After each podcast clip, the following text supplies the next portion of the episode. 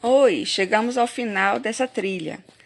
E agora, no ponto 8, nós vamos fazer uma proposta de intervenção social para vocês, tá certo? Muito tem sido divulgado na mídia sobre o crescimento das notícias falsas e ataque à ciência.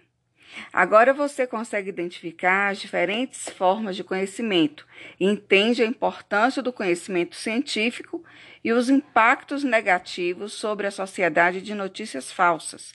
É importante você compartilhar esse conhecimento, esses conhecimentos. Que tal pensar em ajudar as pessoas a identificar uma fake news? A proposta agora é você dar cinco dicas de, não, de como não repassar mensagens falsas para outras pessoas.